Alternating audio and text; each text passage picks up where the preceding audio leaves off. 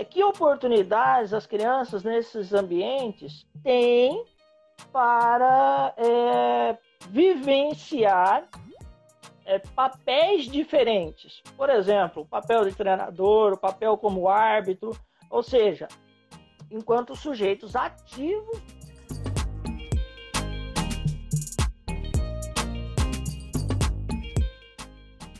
Oi, gente, sejam todos bem-vindos e bem-vindas ao GPSP Conversa. Eu sou a Sara Silvério. E eu sou Paula Cimarelli.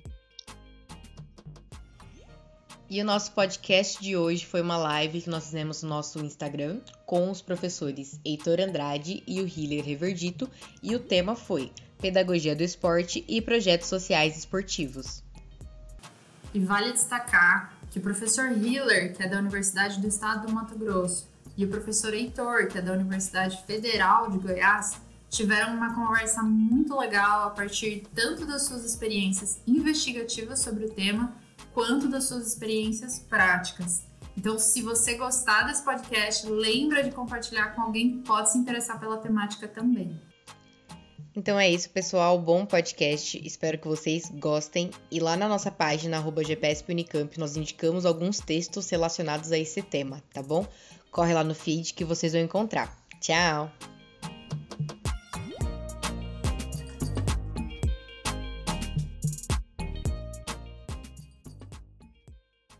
Então, boa tarde para todos aí da Pedagogia do Esporte, né, interessado no fenômeno esportivo.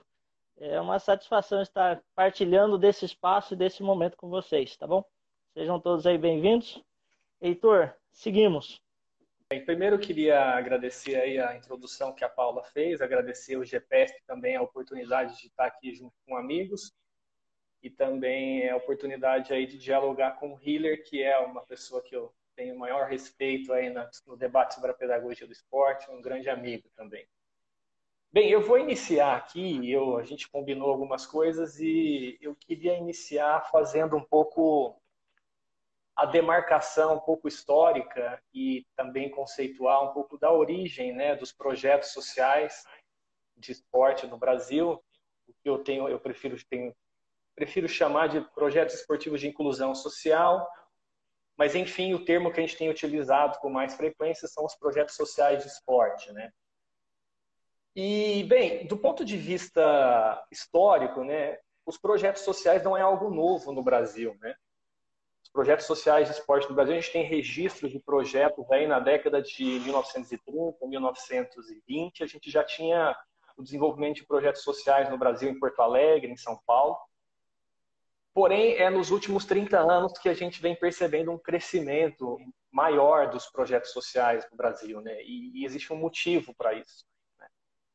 E eu queria aqui destacar dois, é, dois marcos históricos que eu acho que têm um pouco a ver com, é, com esse crescimento do número de projetos sociais no Brasil nos últimos 30 anos.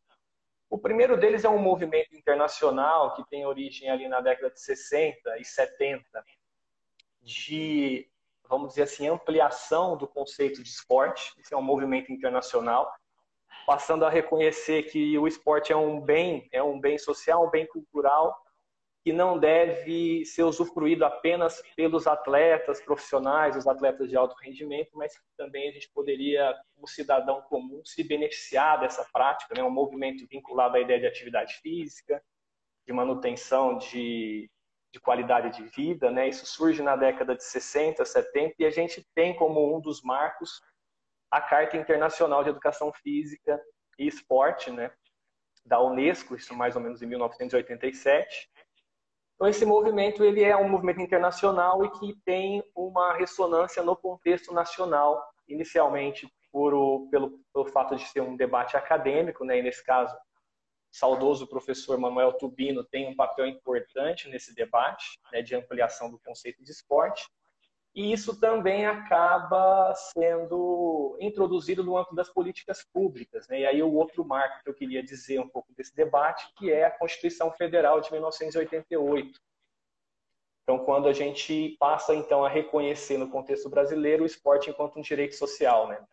Então, inicialmente isso é, isso é um ponto de vista histórico, marcar um pouco a posição e projetos sociais no Brasil já existe há algum tempo, mas que tem um impulso muito grande desses projetos por conta desse movimento internacional de ampliação do conceito de esporte e também pela introdução do esporte no âmbito da legislação federal brasileira, né? A gente passa a reconhecer essa prática enquanto um direito. Além disso, o que é importante talvez situar aqui é que nós estamos falando de um país né, que tem um sistema esportivo fortemente ancorado no clube, né? E quem tem acesso a clube no Brasil é a classe social, aí a classe média, a classe mais alta, né? Então a gente tem uma série de pessoas aí com dificuldade de acesso à prática esportiva. Então é nesse contexto, né, de reconhecer o esporte enquanto um direito, enquanto patrimônio cultural da humanidade que pode ser usufruído por qualquer cidadão, e identificando as desigualdades de acesso a essa prática no Brasil, é que a gente percebe um crescimento né, dos, dos projetos esportivos é, sociais no Brasil. Né? E aí, só para aqui também tentando encerrar minha fala para não tomar o, a fala do Hiller também, quando a gente está falando de projeto social, nós estamos falando eminentemente de projetos que buscam, então, democratizar o acesso ao esporte enquanto esse direito, né? E aí a gente percebe que muitos desses projetos sociais eles estão associados a demandas específicas das comunidades, né? Então a gente tem percebido que o projeto, o esporte ele tem sido aí utilizado também como uma, uma ferramenta para o, para o enfrentamento de, de determinados é, problemas sociais relacionados a comunidades com altos índices de violência, de criminalidade, enfim, comunidades que têm aí outros direitos, que estão alijadas de outros direitos. Né? Os projetos sociais também têm, estão muito relacionados a isso. E aí dizer que no contexto brasileiro, tanto o poder público quanto as organizações não governamentais têm fomentado, têm desenvolvido esses projetos. E aí eu queria aqui registrar o programa Segundo Tempo, né, que durante a, a, a vigência aí do, do, Ministério do Esporte, de 2000, 2003 a 2018, foi um grande projeto em contexto nacional. E a gente tem uma série de iniciativas de organizações uh, da sociedade civil também fazendo isso. E aí quero registrar aqui o papel de destaque que tem a RENS, né? que é a Rede de Esporte para Mudança Social, que tem aí pelo menos 100 instituições vinculadas a elas, 300 mil crianças uh, atendidas. Então também tem um papel de destaque. E por fim, para passar a palavra para o Hiller, dizer que fazer projeto social no Brasil é um grande desafio. Né? E aí eu queria registrar aqui três. O primeiro deles é o financiamento. O segundo deles, talvez o que a gente vai explorar mais por aqui, que é a questão do trato pedagógico, né, do como é que se ensina esporte no contexto desses projetos. E o terceiro, que tem muito a ver com as pesquisas do Hiller, que é a avaliação de impacto desses projetos. Né? Então, esses são três desafios que eu vejo quando a gente fala de projetos esportivos de inclusão social no Brasil. Então, aqui, só para então fazer um pouco essa demarcação, né, até porque é um tema, né, Hiller, que às vezes tem tanta confusão, tantos mal entendidos, né, tentar então fazer, situar e fazer um pouco dessa demarcação conceitual do que, é que a gente está falando efetivamente.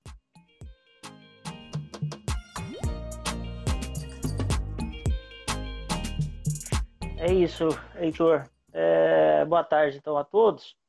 E seguindo aí, né, a partir da, da fala do, do professor Heitor, que agradeço aí, né, o privilégio desse, desse bate-bola, né, sempre muito especial. É, tivemos o, né, o privilégio de estar no mesmo grupo, o contato, né, no mesmo grupo de pesquisa, o mesmo orientador. E aqui o meu agradecimento, né, meu abraço ao professor Roberto Paes, que a gente brinca, né? O pai de todos, né? Foi o, o grande facilitador desse espaço aqui. Então, é, muito obrigado aí, fica o registro ao professor Roberto Paes, né? É, então, o, eu vou re, é, né, é, reafirmar aquilo né, que, que, o professor Heitor já destacou, que primeiro, é, quando nós falamos em projetos sociais, por vezes, e muito usado né, de, dessa forma, é, fica, fica, fica parecendo que né, se tem feito se tem feito favores, né? Olha, vamos oferecer o esporte aqui, aquela ideia do, do assistencialismo, né? Eu acho que já nós podemos sair desse campo aí e marcar de forma muito clara que nós estamos falando do esporte aqui enquanto um direito social, né? Está previsto lá na nossa Constituição, Né? A Carta da Educação Física já traz isso lá atrás. Né? Então, nós estamos falando de um fenômeno né, sociocultural amplo que alcança aí múltiplos contextos, diferentes personagens, significados e finalidades. Né? Então, é, e lá no projeto social é um desses espaços em que esse é possível ter acesso à prática esportiva.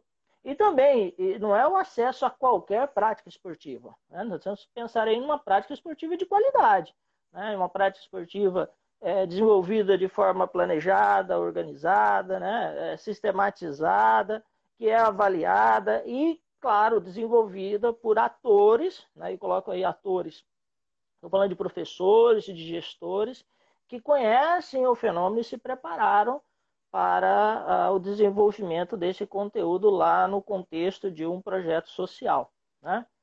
Uh, então, uh, assim, ao dizer isso, né, e vou focar na questão da, da, da avaliação, que é um dos desafios do, do, do, projeto social hoje, né, e que foi objeto aí do, tem sido objeto da nossa investigação. É, a Paula destacou na sua fala isso, né? Olha, se nós estamos falando do que o esporte é bom, né? Mas ele é bom em que sentido, né? Ele é bom o quanto que ele é bom, né? E tampouco só a prática esportiva por si né? só ir lá garantir o, o, a bola e o espaço, né? É, não se garante a direção desses efeitos. Né? A direção desses efeitos passa por uma intencionalidade, passa por um tratamento pedagógico. Né?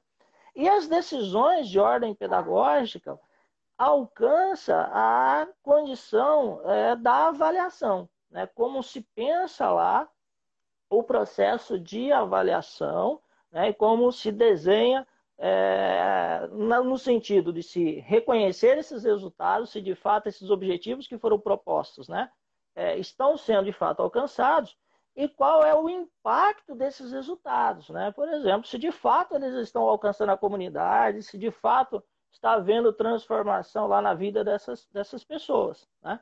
Que, infelizmente, por vezes, se tem o desenho dos projetos, dos programas, mas não se pensa na avaliação, ou se pensa na avaliação apenas lá no final, quando tem que se fazer o relatório né, é, daquilo que foi desenvolvido, se reúne lá um, algumas informações e apresenta. Né? E quando nós falamos em uma avaliação de fato, de impacto, ela não pode acontecer dessa forma. Né? Então, uh, da, né, na atualidade, nós observamos aí alguns desafios em relação à avaliação. Né? Eu registrei basicamente aqui três desafios que certamente alcançam é, o gestor, alcançam o professor quando se fala do esporte é, lá no projeto social. Um, um, um, primeiro aspecto é a questão dos indicadores de impacto. Né? O que de fato eu vou observar para conseguir dizer que houve impacto? Né? Então, o gestor, o professor, né, lá no desenvolvimento do programa, quem pensa o programa, tem que é, ser capaz de identificar que indicadores. Né? E esses indicadores diretamente têm que estar relacionados aos objetivos que se pretende alcançar e, claro, né, a qual população, a quem se destina, quem são os sujeitos dessa ação. Né? Depois, a questão da própria experiência na prática esportiva. Nós temos discutido, né, e eu tenho batido muito nessa tecla, que a experiência no esporte ela é uma experiência da pessoa com o contexto no qual ela está inserida. E é por isso que o esporte alcança inúmeros sentidos, inúmeros é, significados. Né? Então, por exemplo, nós falamos da relação da pessoa né, com a atividade que é desenvolvida. Né? Quando nós falamos em relação às pessoas que estão próximas. Né? Por exemplo, o treinador. Né? A relação que se constrói com o professor, com o treinador no contexto dos programas, no contexto dos programas, são extremamente expressivas, né? significativas para a criança. Ou pode significar a desistência da participação no programa. Né? É, então, é um desafio observar essas experiências, organizar isso dentro de um programa de avaliação. E outra é a questão da dimensão temporal né? É, porque nós, nos, nos, estudos que nós temos feito envolvendo a prática esportiva, é, para que de fato sejam observados efeitos positivos, né? É preciso que o programa seja sustentável no tempo. né, que se garanta uma, uma continuidade dessas ações. Né? Então, aqueles projetos, por exemplo, ah, não, vamos lá, vamos jogar bola lá e se encerrou, foi embora. É, por vezes deixa muita pouca coisa ou algo que quase não aparece enquanto sentido, significado para os sujeitos que estão envolvidos nessa, nesse contexto. Né? Então, eu coloco aí como três desafios a avaliação para nós é, debatermos e, e, discutirmos aqui nesse, né, nesse bate-papo. E reforço a importância da avaliação dos projetos, dos programas. Né? E, e, e claro, né, se eu estou falando de avaliação, estou dizendo que estou reforçando aqui a ideia de uma prática de qualidade, né? de uma prática que tem que ser organizada, sistematizada, tem que ser aplicada, tem que se conhecer a metodologia, para que então essa é, intencionalidade seja de fato é, atingida, alcançada enquanto objetivo. Né?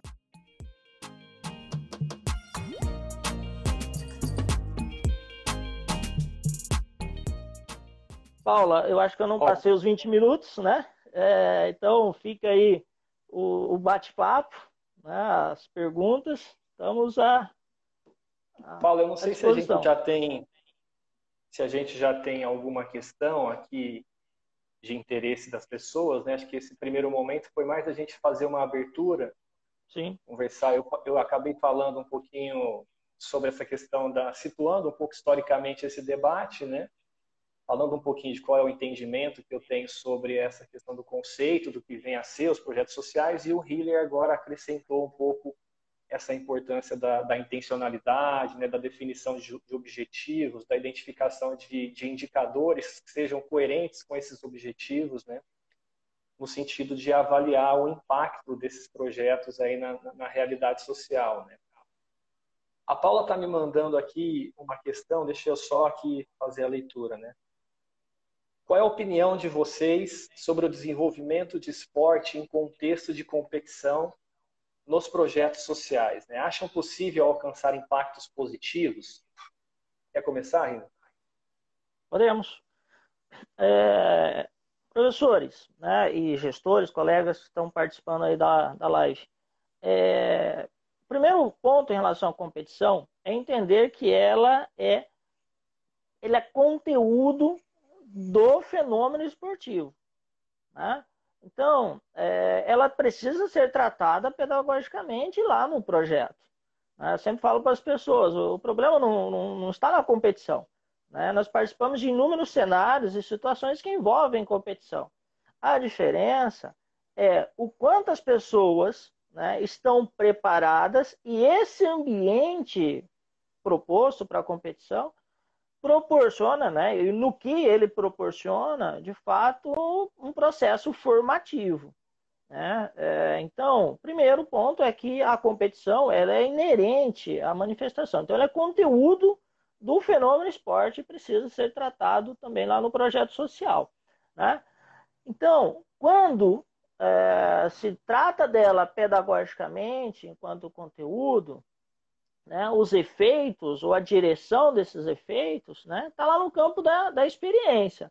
Né? Ou seja, é, o que é que, enquanto professor ou gestor, eu vou proporcionar para que aquele ambiente, então, seja um facilitador para situações de colaboração intra-equipes ou né, grupos, intergrupos, é, sujeitos de diferentes comunidades, diferentes bairros, diferentes escolas. Né? Então, como é que eu, no planejamento, eu proporciono essas situações? Né? É, em que situações, por exemplo. Desculpa. Você, se você me permitir acrescentar aqui, mas pode, pode terminar seu raciocínio, perdão. Tá. Eu destaco então um e aí você complementa. Então, uh, por exemplo, é, que oportunidades as crianças nesses ambientes têm para é, vivenciar é, papéis diferentes. Por exemplo, o papel de treinador, o papel como árbitro, ou seja, enquanto sujeitos ativos no processo de aprendizagem sobre e acerca, né, vivenciando a competição. Né? Então, ou seja, é, estamos falando de um ambiente né, que é justamente criado aí pelos professores. Heitor, fica à vontade. É, Eu só, eu só tô, queria aqui concordar com você, né? Então, primeiro aspecto aqui registrar, né? Muitas pessoas confundem essa ideia da competição no, nos, no, nos projetos sociais como um problema, né? E, e, acreditam até que é possível falar de esporte em projetos sociais sem, sem falar de competição, que eu acho um grande equívoco, né? Sim, e nesse sentido, é, a ideia é o que, que a gente faz efetivamente da, da, competição, né? Nesse projeto social, uma vez que a competição é inerente, né, a, a essa linguagem esportiva, né, o enfrentamento, né, a gente se colocar em situação para avaliar as nossas competências dentro do jogo. E aí o que eu queria chamar a atenção aqui é um pouco para os trabalhos que vêm refletindo sobre o modelo de competição, né? A tentativa de propor é, modelos de competição que promovam a participação das crianças, né? Porque no fundo o que a gente quer é que as crianças joguem mais, que as crianças tenham mais oportunidade de competir, né? entendendo o espaço da competição como um espaço de aprendizagem e desenvolvimento das competências esportivas e de todas as, as competências socioafetivas ali, emocionais, né, que são inerentes a esse momento, que é um momento que gera nas crianças ansiedade, uma série de coisas, não só nas crianças, mas também nos jovens. Né? E aí, só para encerrar, a gente tem muitas experiências de pessoa, pessoas trabalhando com modelos alternativos de competição. Né? Eu não sei se as pessoas conhecem o modelo do Jamboree, né? o, o Jamboree. Quem tem uma experiência muito interessante e foi feita no interior de São Paulo é o pessoal da Unimed com o basquete de, para mulheres, para meninas, né?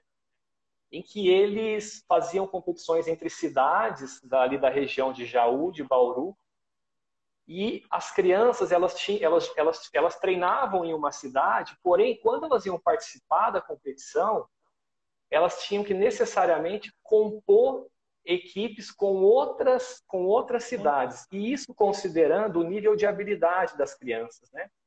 Então, o professor, o treinador, durante as suas aulas, ele, ele tinha que, de certa forma, identificar ali níveis de habilidades entre as crianças que ele tinha ali no seu projeto.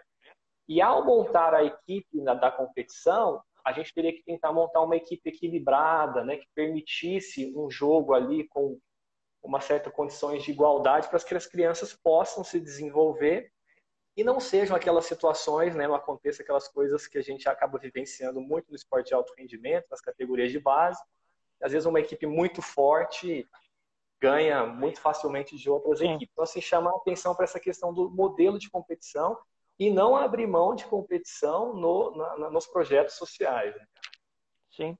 E, e aí, o, Heitor, eu já vou destacar a, a, segunda pergunta que a Paula nos colocou, que é a questão do, da competência aí, né, socioemocional, do aspecto socioemocional. Né? É, o que, vamos lá, é inerente à competição, quando você entra lá num basquetebol de 3 contra 3, né, é, vai ter um grupo que vai fazer lá mais cestas, outros um menor número, mas eles tiveram igualdades de oportunidades para vivenciar aquele 3 contra 3. Né? Por exemplo, de se colocar numa situação de desafio. Né? É, logo, eu tenho que lidar com situações de, olha, em que eu consegui superar um determinado desafio, ou eu me frustrei inicialmente com aquele desafio, então aquilo precisa ser tratado pedagogicamente para buscar enfrentar uma outra situação de desafio. Então, nós estamos falando aí da competência né, socioemocional, né? De, olha, como é que em grupo nós vamos enfrentar uma situação em que nós temos lá jogadores mais altos ou mais baixos, mais rápidos ou mais lentos, para tentar fazer mais cesta. Eles uhum. têm que pensar estrategicamente, pensar essa organização tática da sua equipe. Agora, o principal problema que eu, por vezes, eu vejo na competição, tanto em projetos sociais, quanto lá nos escolares, na, né, em diferentes níveis, inclusive em clubes a nível escolar, é que o treinador, ele por vezes ocupa um lugar de protagonista aonde quem deveria ser o protagonista é a criança, é o jovem na participação do esporte. Né? Então, ou seja, o que eu estou chamando de protagonismo aqui? Se o ambiente é criado para que as crianças tenham a oportunidade de lidar com os inúmeros aspectos e conteúdos que envolvem a competição, entender que o ambiente tem sido criado para eles, né? Na todas as suas dimensões, naquilo que nós falamos da dimensão psicológica, social, físico-motora, né? O ambiente criado para os jovens. Então é eles que têm que ser os protagonistas. Né? Agora, por vezes, o que a gente percebemos é o treinador ocupando um papel lá de que, né, que a gente chama do campeão dos campeões dos escolares. Né? Olha, não, não, não tem sentido. Né? Então, já antecipando aí, não sei se você quer gostaria de comentar essa pergunta que foi colocada é, sobre os relacionamentos. Eu estou vendo aqui uma outra pergunta, acho que você contemplou, Hiller. Ah, tem uma pergunta aqui que eu achei bastante interessante, que é da Tati Freire, lá do SESI, São Paulo, né? responsável pela coordenação. Ela faz uma pergunta que é a seguinte: Como vocês veem o impacto da divisão do esporte pela legislação em rendimento, participação, formação educacional na prática pedagógica dos projetos sociais? Essa é, eu achei essa uma, uma boa pergunta e, enfim, eu posso começar aqui e você complementa. Fica à vontade. É, Tati, então, assim, eu acho que esse é um dos temas que a gente deve enfrentar quando a gente está discutindo projetos sociais, porque há uma tendência de relacionar os projetos sociais é, como sinônimo da manifestação do esporte educacional, né? E a gente sabe que o termo esporte educacional ele é um termo bastante impreciso, né? um termo frágil, né? do ponto de vista de um conceito teórico, ele é frágil, porque não é possível considerar que as outras manifestações do esporte não sejam educativas, né? Então, por que é que existe um, uma adjetivação de um termo como educativo se os outros também podem ser educativos, né? Sim.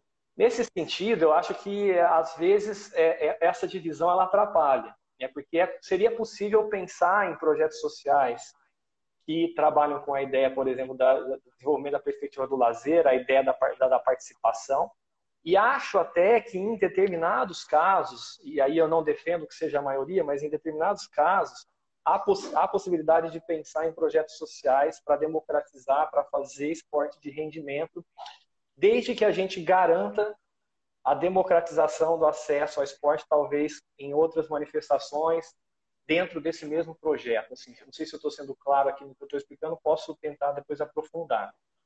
Agora, veja, essa divisão do conceito de esporte na legislação, ela também tem sido utilizada como um termo técnico no âmbito das políticas públicas, né? e isso tem ajudado a destinar recurso para essas manifestações de esporte no sentido de democratização, né? Então eu vejo isso como é, como algo interessante, né? A gente tem historicamente a relação do esporte com o Estado que vem aí desde o governo do Getúlio Vargas, houve sempre uma predominância, né? uma, vamos dizer assim, uma predominância de investimento dos recursos no esporte de alto rendimento, entenda-se aqui futebol.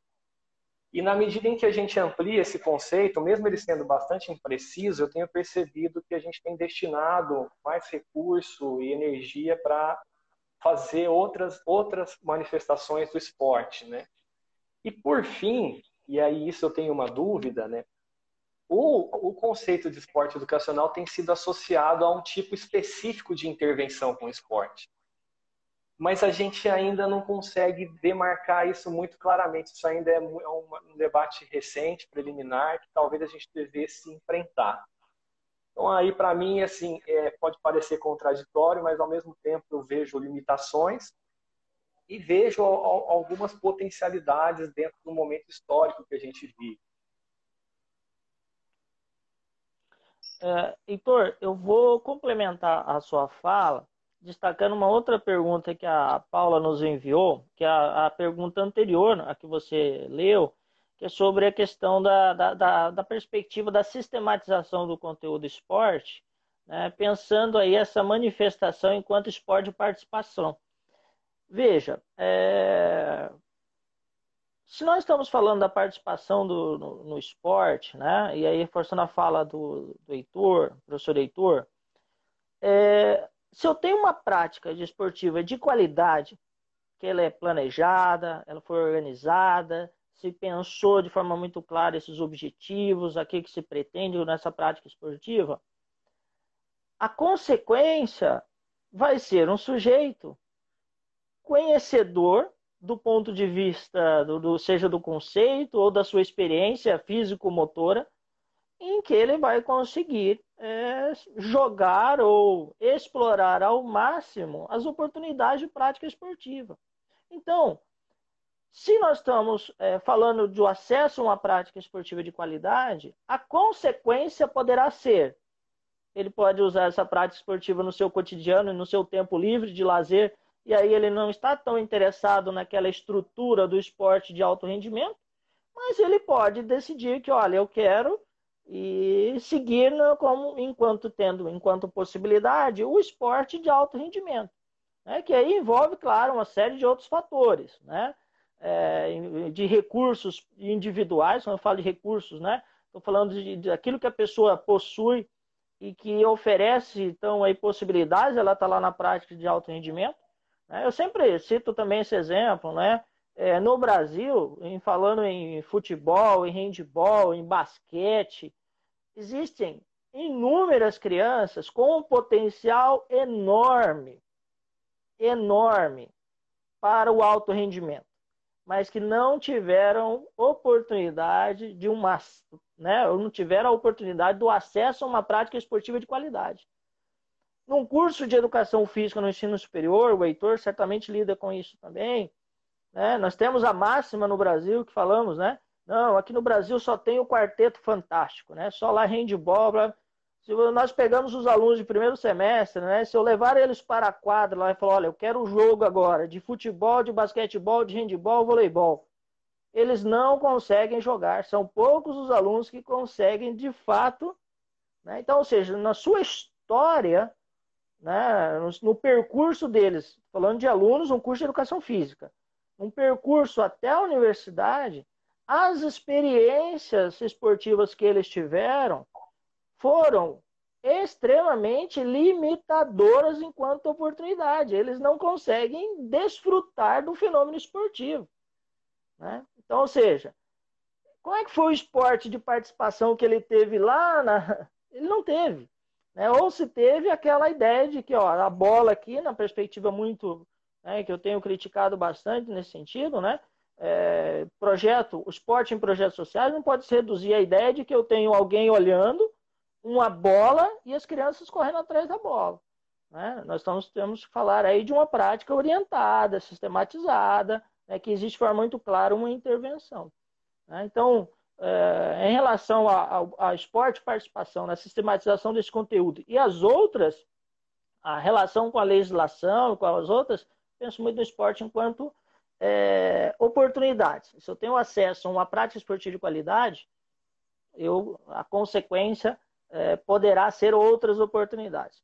Enquanto legislação, né, para finalizar a minha fala, é dentro dos projetos sociais hoje, Heitor, eu observo ainda um conflito de, de programas.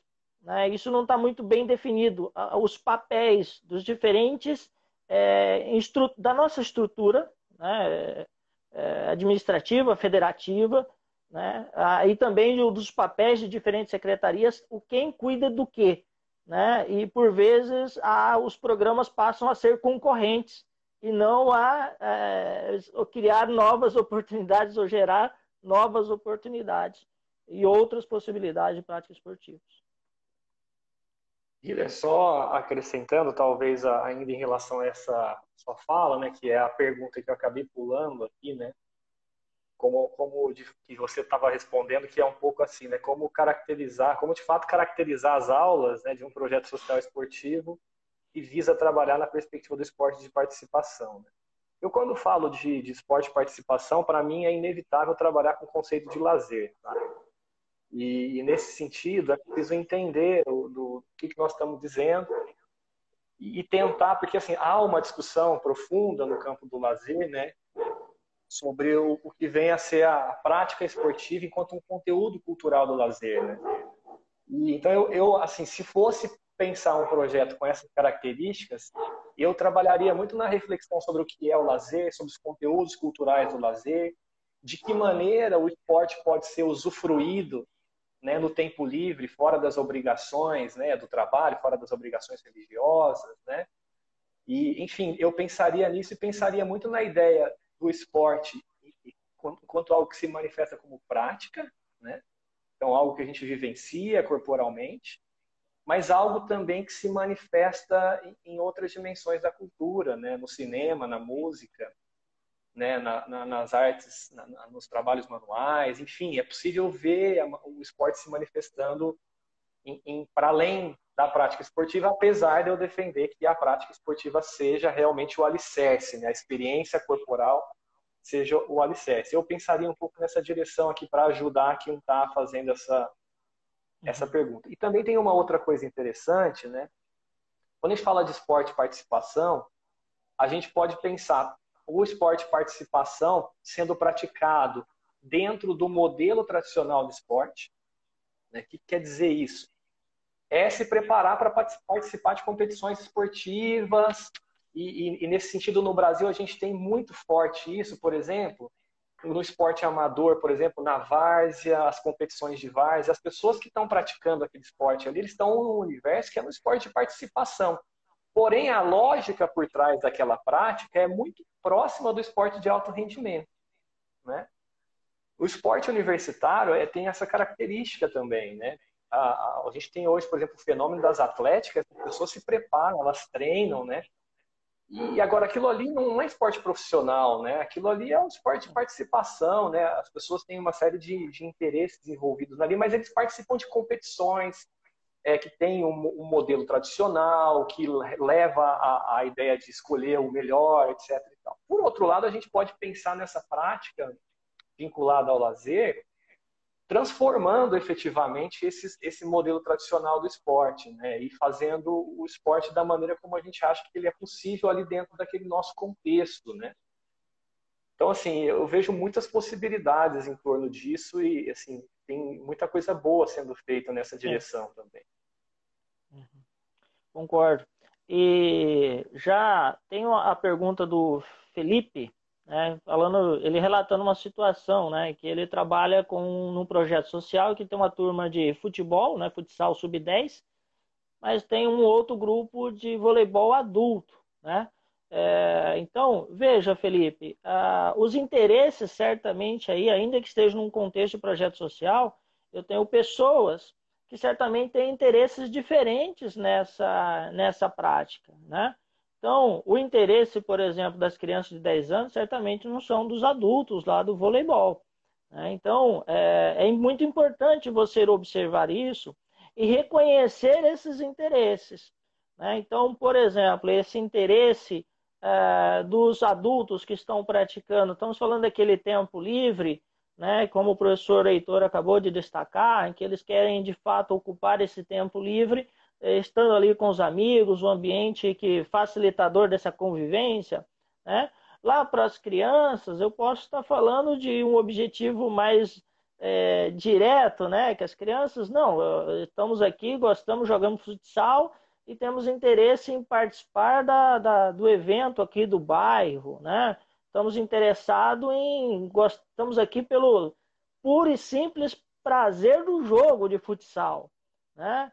É, de estar ali com um amigo que convidou o outro. Então, os interesses são diferentes e é muito importante você reconhecer essas diferenças né, para, de fato, conseguir pensar, preparar o conteúdo e na oferta de oportunidades para que as experiências, de fato, possam ser positivas para essas pessoas. Ok? Concordo, concordo totalmente com você. Acho, assim, essa ideia de desenvolver valores sociais a forceps é, não, não, a tendência não é, não é dar certo. Então, essa ideia de diagnosticar os interesses do, dos sujeitos que estão procurando essa prática, e aí nós estamos falando aqui de dois grupos muito distintos, né? um grupo de crianças e um grupo de adultos, é talvez o primeiro passo. Né?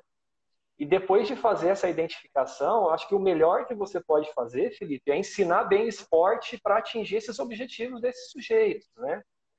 Acho que, a princípio, é isso. E evidentemente que se você discorda do, do, dos interesses ou esses interesses eles são conflitantes com a sua instituição, com o que você pretende naquele espaço, aí vai ter que ter uma necessidade de negociação ali do que efetivamente é possível fazer nessa realidade. Né? Então, assim, o que eu posso te responder, assim, conhecendo a sua pergunta é isso. Nós temos uma outra pergunta aqui, Guilherme, essa é, temos um grande vácuo na identificação de talento e sua formação. Né? Como o professor enxerga essas perspectivas da detecção e formação de talento? É, é, Heitor, e quem aí que quem está nos assistindo, a, partindo lá, né, naquela, naquilo que nós temos conversado e discutido enquanto formação esportiva, experiência esportiva, uh, eu acredito que todas as pessoas elas nascem com determinados recursos. Né? Então, recursos que pertencem a recursos sociais, físico-motor, né? Então, né, para aquelas pessoas que me conhecem pessoalmente, né, brincando comigo aqui, né, não adianta é, eu querer é, jogar basquetebol, ser o pivô lá na NBA com o meu auge né, do meu 1,60m. Eu não vou, enquanto recurso hoje para jogar basquetebol de alto nível, você tem que ter uma determinada altura e principalmente uma posição de pivô. Todos nós nascemos com recursos, ok? É, agora, esses recursos, eles precisam ter oportunidades e experiências que, de fato, ao longo de um processo, possa permitir que as pessoas explorem ao máximo esses recursos. Então, eu ser talvez jogador de basquete hoje, pensando em NBA, um jogador de pivô, um jogar numa posição de pivô, eu não consigo. Mas eu posso explorar determinados recursos que eu posso jogar em outras, em outras posições em um jogo de basquetebol. Agora, isso também depende da, das oportunidades que esse contexto oferece, depende do nível de envolvimento dessa pessoa. Né? Então, certamente, né, você olha para um grupo assim, ou um, um atleta que se destaca, uma criança que se destaca, nossa, vai ser jogador de futebol. Mas de repente essa criança fala, não, não tenho mais interesse no futebol, eu quero fazer alguma outra coisa da vida. Né? Então, eu parto do, do, do seguinte pressuposto. Todos nós nascemos com recursos. Esses recursos, o desenvolvimento deles passa pelas condições é, contextuais, né, tanto da, da escola, da família, da comunidade, onde essas pessoas estão inseridas. E, claro, da disposição das pessoas em se engajar nessa atividade. Né? É, então, eu, eu fujo um pouco dessa ideia de que, não, sou o caçador de talentos, ou que existe caçadores, existem caçadores de talentos. Eu não, não acredito nisso. Né? Eu acredito que existe um conjunto de fatores que se relacionam, que envolve o contexto, a pessoa, o tempo, né? o processo pelo qual ela, ela está inserida, e que aí, efetivamente, enquanto efeito, pode potencializar determinados aspectos ou, ou inclusive, inibir o desenvolvimento desses aspectos. Né? Então, vou falar para você que o Brasil ele tem uma riqueza, número expressivo de crianças querendo oportunidades, né? E com recursos disponíveis imensos, mas que não estão tendo oportunidades. Né? E aí, é, eu não sei. Me claro. permitir complementar é, essa questão da, né, a fala aqui né, da pergunta é, né, existe um vácuo né, na identificação de talento e sua formação, né? E aí eu, eu também assim tendo a concordar muito com você, né? Só queria acrescentar, assim, eu particularmente eu não sou avesso a essa ideia da identificação, da seleção dos talentos esportivos. Acho que há, há pessoas estudando isso muito profundamente, Sim. com qualidade? A Maria Tereza Bome aí com o grupo lá na USP estuda e tem trabalhos muito interessantes sobre isso. Agora, o que, que eu queria registrar aqui, né? Ah, existe um vácuo de cultura esportiva no Brasil. Existe um vácuo de talento esportivo. Existe um vácuo de, de oportunidade de praticar esporte. Existe. Nós somos um país desigual, né? Nós somos um país que não oferece o mínimo de condições para que as, as pessoas tenham esporte de qualidade, né? qual é o grande risco de pensar sobre essa questão dos talentos no, nos projetos, né? É direcionar todos os objetivos do projeto para a identificação, né, e para o trabalho em favor de determinados alunos, é, trazendo prejuízo para outros, né? Sim, sim. Isso é o que há de mais comum dentro dos, do, dos projetos não sociais, mas dos projetos de esporte no Brasil a dificuldade que os professores têm de dar boas aulas para todos os alunos. Né? Na medida em que eu direciono o meu olhar para meia dúzia de pessoas que eu considero que tem potencial de ascender ao esporte de alto rendimento, eu acabo deixando de oferecer é, esse conteúdo, né, esse processo de ensino para aquelas outras pessoas. Né?